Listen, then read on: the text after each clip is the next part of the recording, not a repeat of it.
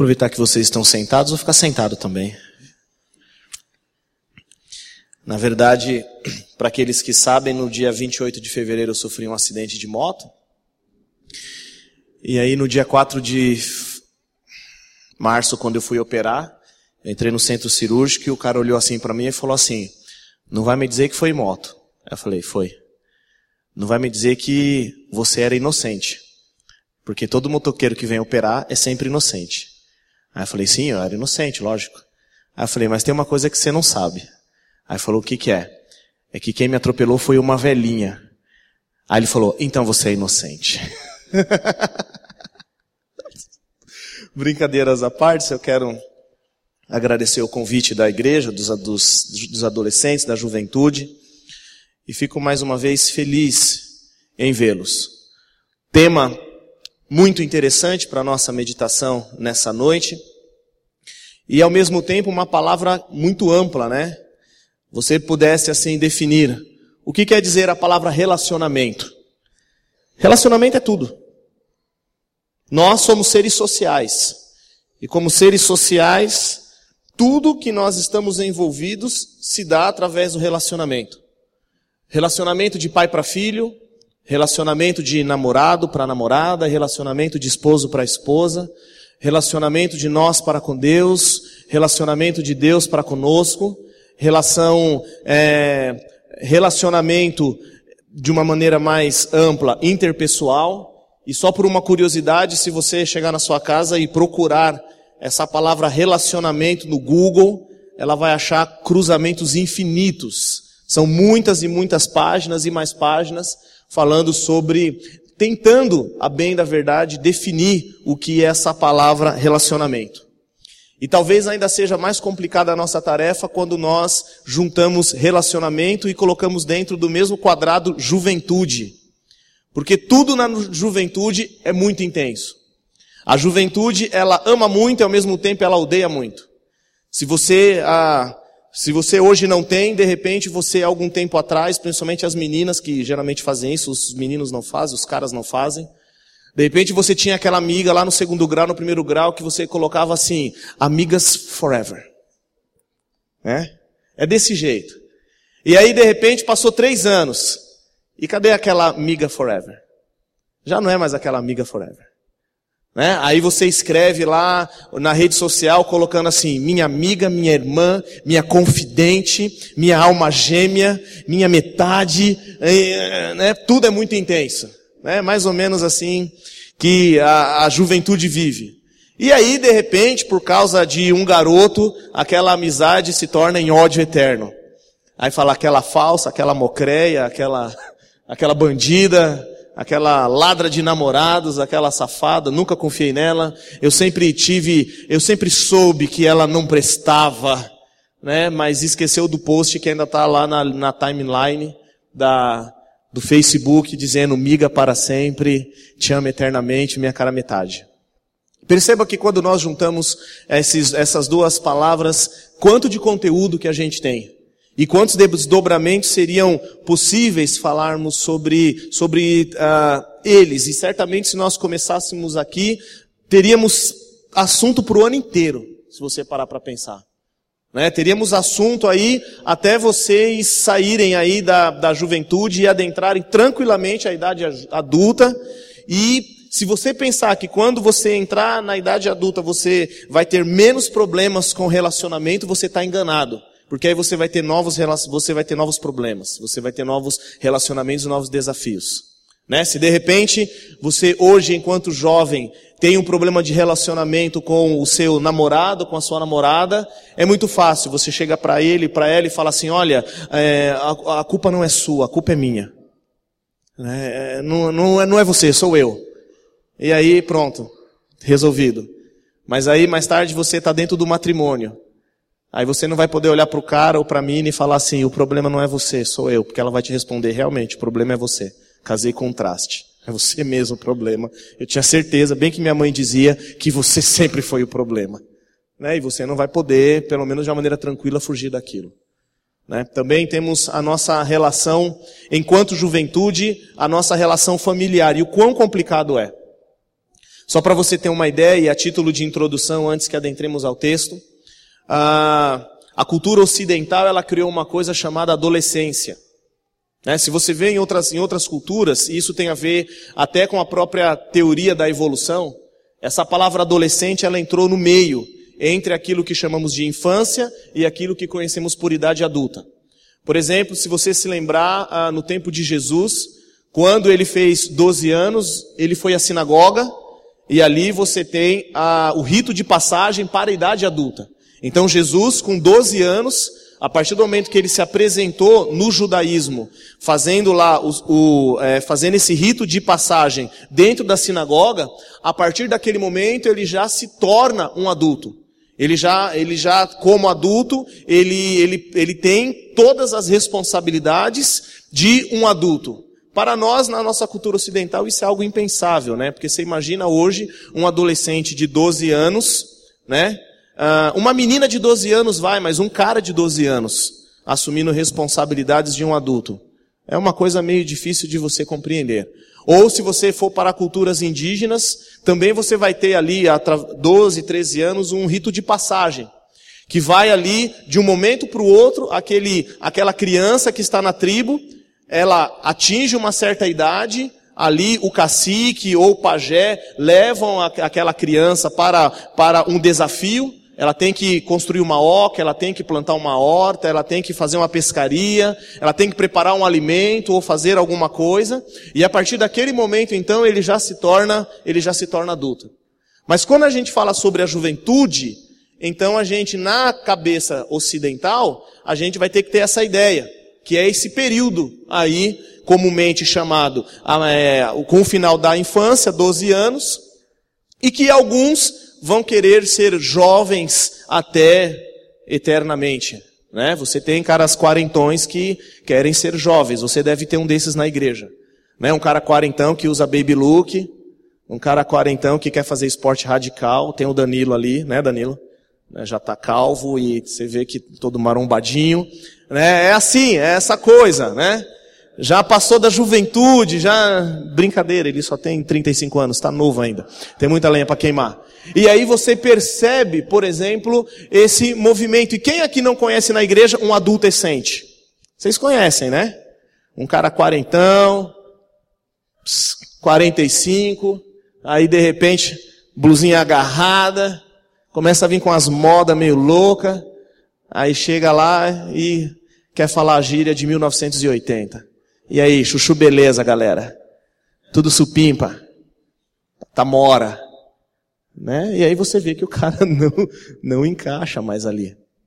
Né? E isso tudo se dá através da relação interpessoal. Tudo isso se dá nas dimensões do relacionamento. Tudo isso se dá, e aí nós temos que imaginar então que a igreja é esse movimento de relacionamento.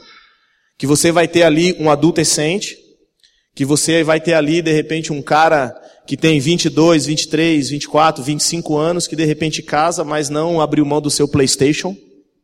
Né? O cara é casado, tem toda a responsabilidade, mas sábado à noite é rodada do PlayStation.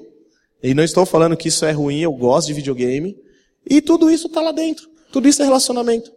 E a gente cresce num ambiente chamado igreja, aonde nós temos duas possibilidades cair fora ou permanecer e aprender a se relacionar.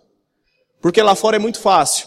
Eu convivo com um aluno de uma turma, num determinado ano, passou aquele ano, já é uma outra turma, e de repente eu nunca mais vou esbarrar com aquele cara. Outros aqui, é, e aí eu tomo por base é, esta, esta igreja, mas com, com vocês também deve ser a mesma coisa. Quem aqui na igreja é amigo de infância? Quem se conhece assim há mais de 5, 6, 7, 8, 9, 10, 11 anos e que de repente você vai na casa da amiga e olha aquela foto que você fala: Meu Deus do céu, como Deus fez uma obra na minha vida. Ou então você fala para o outro, né? Como Deus fez a obra na tua vida, né? Você era estragadinho.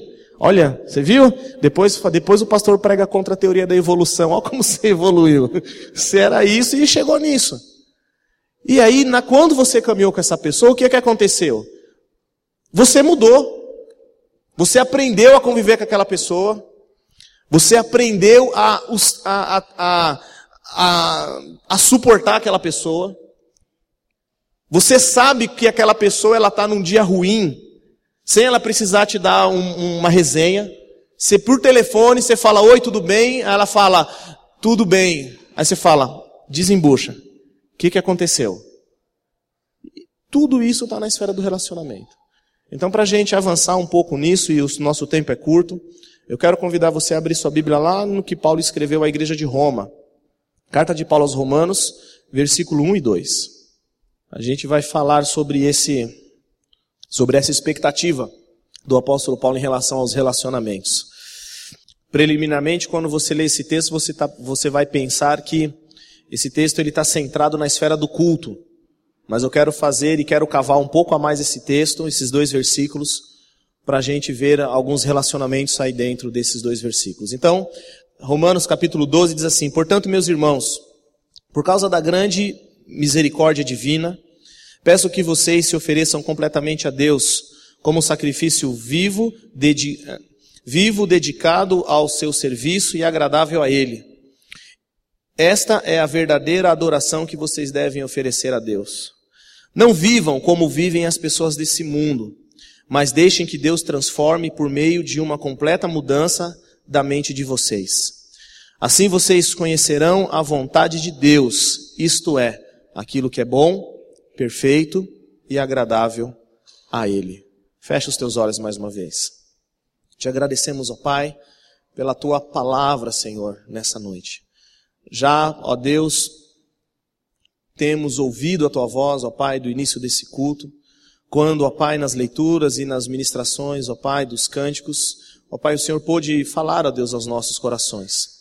Pedimos-te, ó Deus, que agora, através, ó Pai, desses momentos em que falarmos sobre a tua palavra, o Senhor também possa nos ajudar a entender a tua boa, perfeita e agradável vontade para as nossas vidas. Para a tua glória que nós oramos o no nome de Jesus. Amém e amém. Eu falava antes da oração e da leitura sobre essa questão do comunitário, das pessoas que se conhecem. Infelizmente, também, por um outro lado, a igreja ela foi pega de sopetão com algumas com algumas frases e, e algumas verdades, ainda que bíblicas, mas ditas de maneira distorcida ou ditas de maneira a tentar então trazer a, a divisão e trazer então um pouco do individualismo que vai justamente contra esse relacionamento que nós estamos falando. E eu vou dizer alguns bem rapidamente, você vai até concordar com isso. A salvação é individual. Sou eu que devo ser responsável pela minha vida espiritual.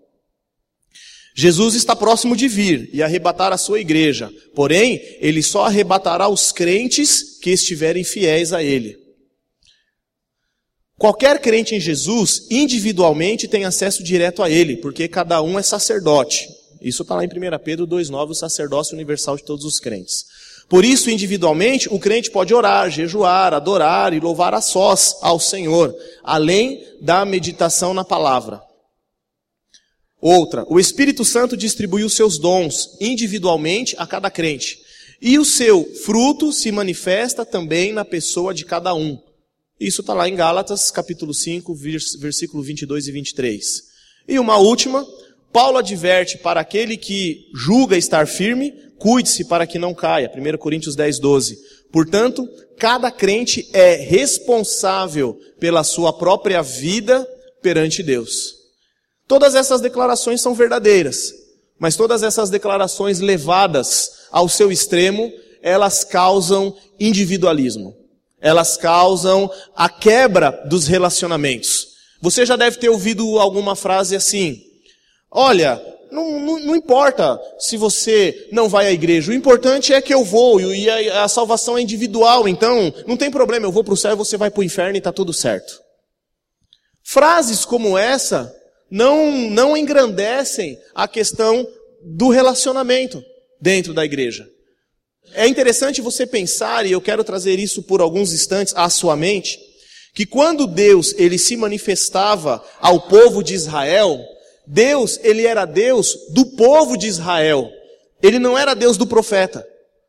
Quando Deus ele se relacionava com o povo de Israel, Deus ele não era Deus de uma das doze tribos de Israel. Deus ele era Deus de todo o povo. Existe ah, propositalmente essa coletividade e esse relacionamento de Deus para com Israel. Um povo foi chamado, um grupo foi escolhido dentre todas as nações para então ser a, agraciada por Deus e poder ser chamada de seu povo. Vemos em todo o tempo o povo que caminha no Antigo Testamento, o povo que erra junto, o povo que se que retorna a Deus e se arrepende, o povo que é restaurado, ainda que em diferentes momentos pessoas fossem levantadas, ora reis, ora profetas, ora sacerdotes, ora líderes, mas a vida do povo, ela acontecia no coletivo, ela acontecia no relacionamento. Quero fazer vocês pensar isso mais profundamente agora.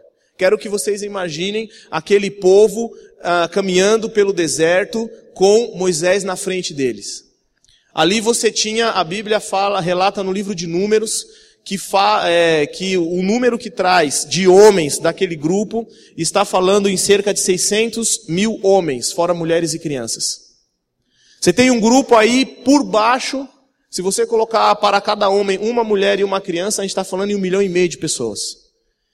Dentro desse grupo, você tem ali jovens, adolescentes, crianças, idosos, alegres, resmungões, piadistas, chatos, insuportáveis, fofoqueiros, tá tudo junto, é um milhão e meio de pessoas, minha amiga, é todo mundo junto.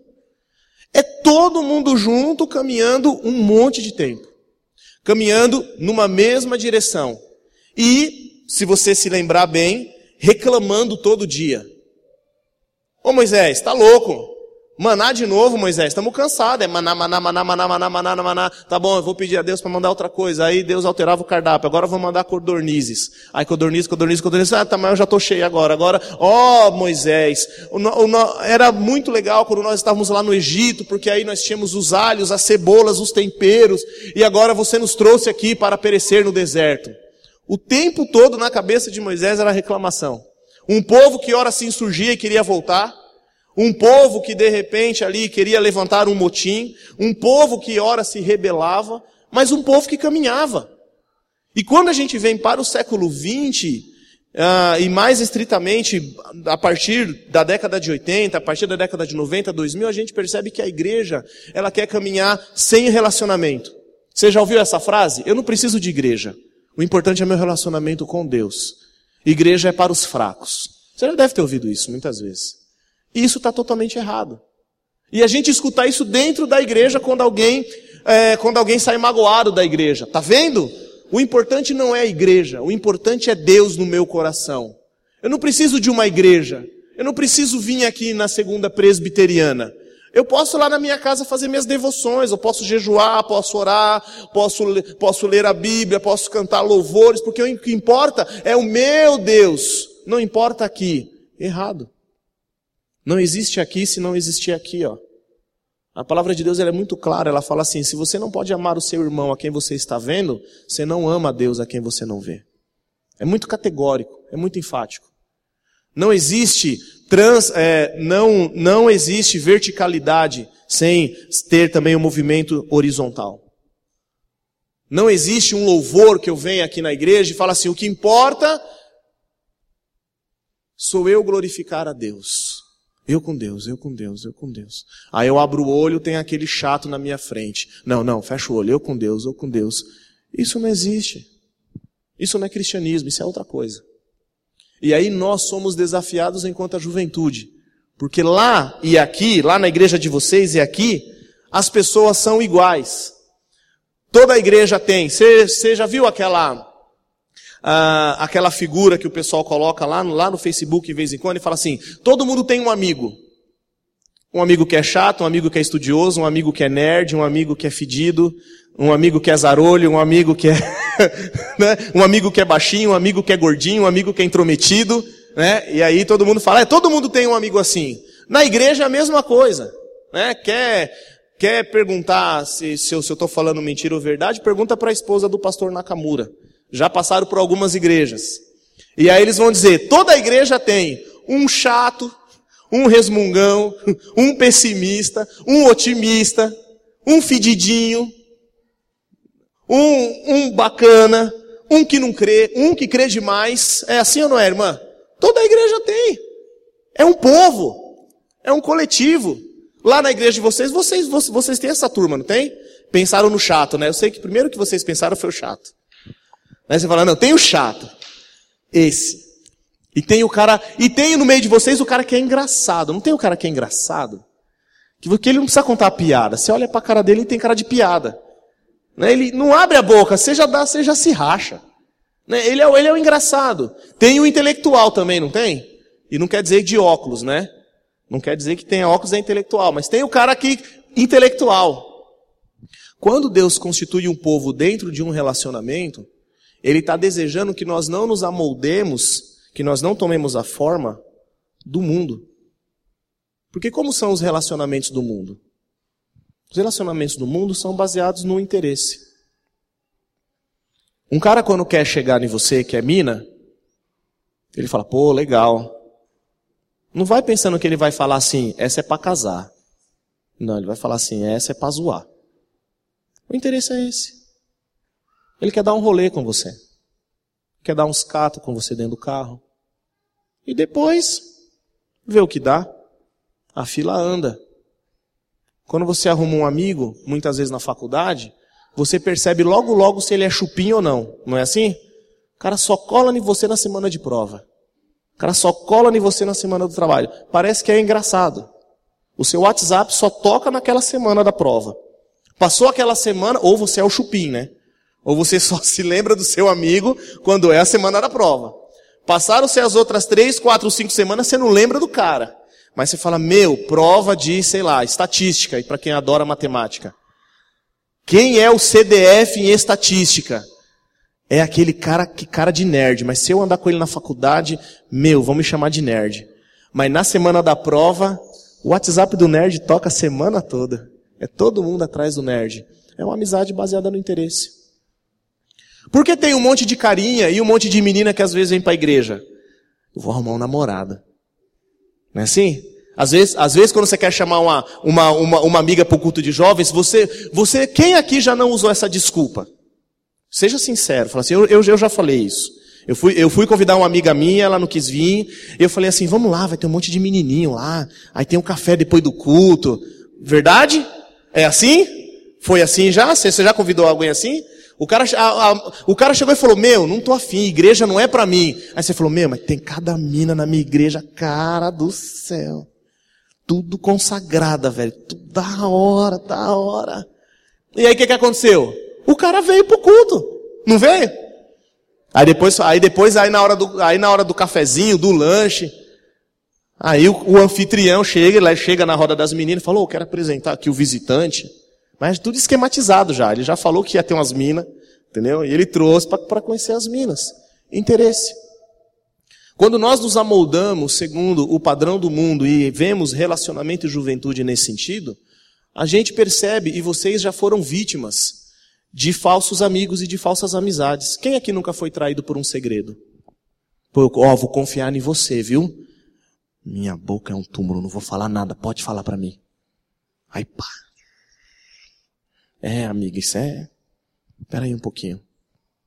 Não sabe o que aconteceu com a menina. Não, só, não vou te contar, mas pelo amor de Deus, você não conta pra ninguém o que eu tô te contando, senão ela me mata. Relacionamento na igreja tem que ser diferente. Relacionamento na igreja não pode ser baseado e não pode ser moldado e não pode ser é, reconhecido como um relacionamento que eu tenho e não que eu deva ter, mas que muitas vezes nós cultivamos do portão para fora. Você como cristão, querido, você tem que ser crente aqui dentro e lá fora. As tuas as amizades, e eu digo mais, você tem que ser mais crente lá fora do que aqui dentro, porque aqui dentro é fácil. Aqui dentro, ó, melzinho na chupeta, fácil ser crente. Você vem, senta, cumprimenta o irmão do seu lado, paz do Senhor, glória a Deus, aleluia. Esqueci minha Bíblia, mas você tem aí o seu celular, tem Bíblia, né, irmão? Então, você me empresta em nome de Jesus, vamos orar junto. Aí o pastor chega, vamos fazer um movimento diferente. Você vai orar pelo seu irmão. Aí você coloca a mão no ombro dele, você ora por ele. Oh, Senhor, abençoa meu irmão. E o culto corre. Agora, quando eu passo do portão para fora, aí eu estou na roça. Porque eu tenho que mostrar, porque lá fora, aí eu vou ter que mostrar quem realmente eu sou. Porque o resultado aqui de dentro, ah, o culto aqui para nós, deve ser encarado como algo que é um resultado da minha vida lá fora. Quem aqui nunca ouviu a expressão? Você vai para a igreja, aí o cara fala assim: hoje eu vou buscar a minha bênção. Já ouviu isso? O que, que você vai fazer na igreja? Ah, hoje eu vou buscar a minha vitória. Hoje eu vou sair da igreja cantando o cântico da vitória. Não é assim? Você veio para quê mesmo, querido? Você veio para adorar junto com a igreja. Lógico que você fazendo isso, Deus ele vai te abençoar. Ou não. Se Deus não quiser te abençoar, Ele é obrigado a te abençoar? Ele é obrigado a te dar as coisas simplesmente porque você tá, que você está pedindo? Você vem na igreja como resultado. E a sua amizade com Deus, e aqui para a gente avançar mais um pouco, eu me lembro de alguns personagens que andaram de maneira muito íntima com Deus. E eu quero fazer você lembrar pelo menos de dois ou três. O primeiro que eu gostaria que você lembrasse, uh, Enoque no Antigo Testamento. A Bíblia diz que Enoque andava com Deus. E esse, e esse verbo andar no hebraico quer, não, não quer dizer simplesmente andar ao lado, mas quer dizer uma vida entrelaçada. Ele tinha compromisso com Deus. Isso que quer dizer Enoque andou com Deus. Enoque andava com Deus. Enoque conhecia a Deus e era conhecido de Deus, e Deus o conhecia. Ele era um cara que, que caminhou, que entendeu a vontade de Deus e andou diante da presença de Deus. Enoque andou com Deus. Quer ver outro? No Antigo Testamento ainda? Quando Jó passa por todos os seus problemas, aí você vai ler isso, você vai encontrar isso na segunda parte do livro de Jó. Vai ter um versículo que ele vai falar assim: Antes eu conhecia de ouvir falar, mas agora eu o conheço. E se você se lembrar quem era Jó, é interessante que a própria Bíblia e o próprio Deus dá testemunho de Jó.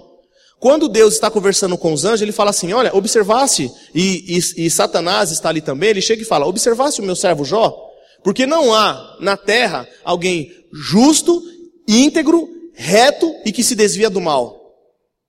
E mesmo que, que Deus reconhecesse ah, o próprio Jó com todas essas características, lá pelas tantas ele fala: Olha, hoje eu conheço de andar. Antes eu conhecia de ouvir falar. Hoje os meus olhos te veem. Hoje eu te reconheço.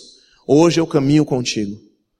Vamos no Novo Testamento, algumas pessoas que tiveram uma relação muito íntima com Jesus no seu ministério.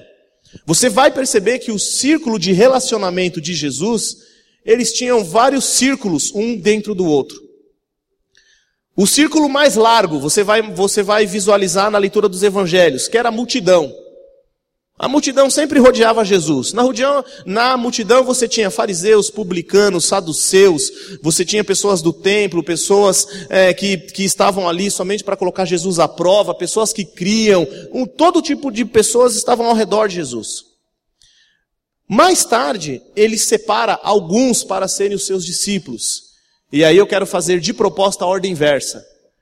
Ele separa 70 discípulos para a missão especial da proclamação do Evangelho. Nesse círculo, ele tem um círculo menor, que é o círculo dos doze que é o que é aquele círculo dos doze são aqueles que caminham com Jesus, que se deitam é, ao lado de Jesus, que comem com Jesus, que veem os milagres de Jesus e que para eles muitas vezes, quando Jesus estava na multidão contando uma parábola e eles não entendiam, Jesus depois explicava a parábola. Quer ver um exemplo? A parábola da semente. Que depois os discípulos, Jesus chama os discípulos e explica a parábola.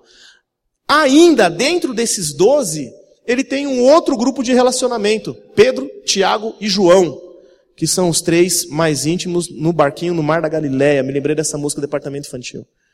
Pedro, Tiago e João é um círculo mais íntimo de Jesus. Tanto é que João é conhecido como discípulo amado. E olha que em todas essas, esses, uh, essas esferas, esses círculos, existem relacionamentos em níveis diferentes. E a gente precisa entender para avançar e indo para o término, que as nossas relações, elas são marcadas por graus diferentes de relacionamento. Eu posso ter graus diferentes de relacionamento com Deus. E aí eu vou dividir essa minha fala final em, em relação com Deus e relação com o homem.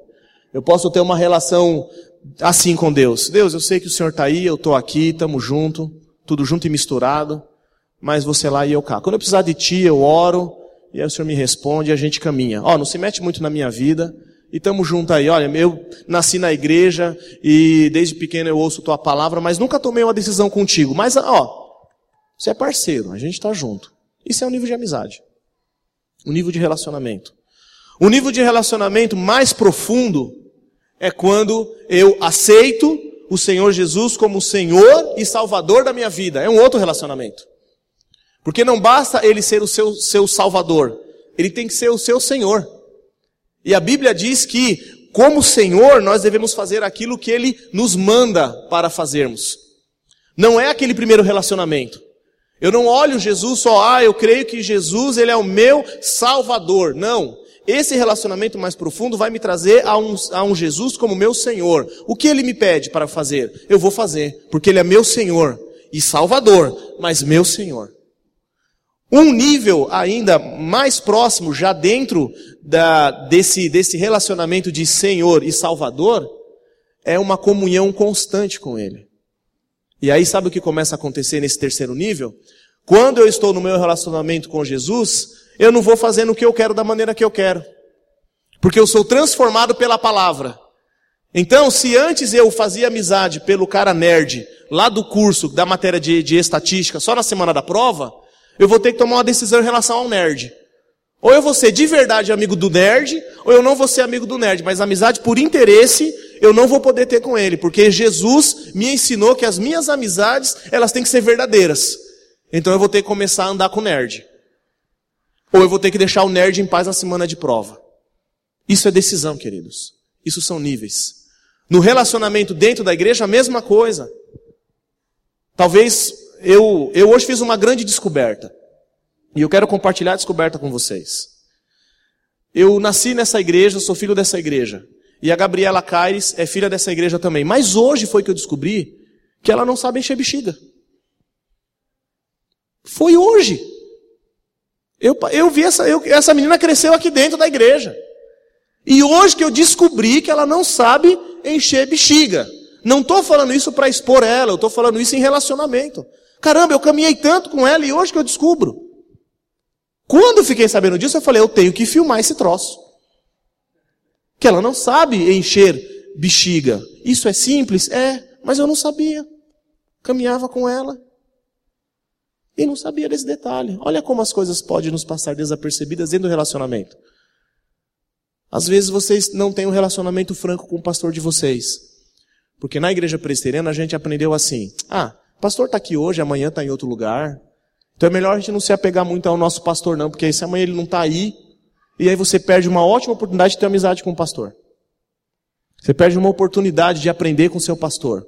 Você perde a oportunidade de amar o teu pastor. Você perde uma oportunidade de caminhar junto com Ele e Ele poder te fortalecer nos, no, nos momentos que você está fraco. Mas aí, por que você aprendeu algo? Aí você fala, não, é melhor eu não me, me aproximar. E aí, dentro da igreja, eu posso sofrer com esses níveis de relacionamento.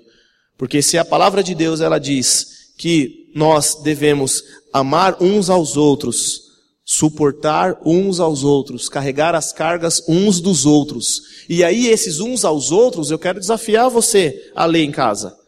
São cerca de 25 uns aos outros no Novo Testamento. E que fala sobre essa reciprocidade dentro do relacionamento. E aí nós somos chamados, quer muitos, quer poucos.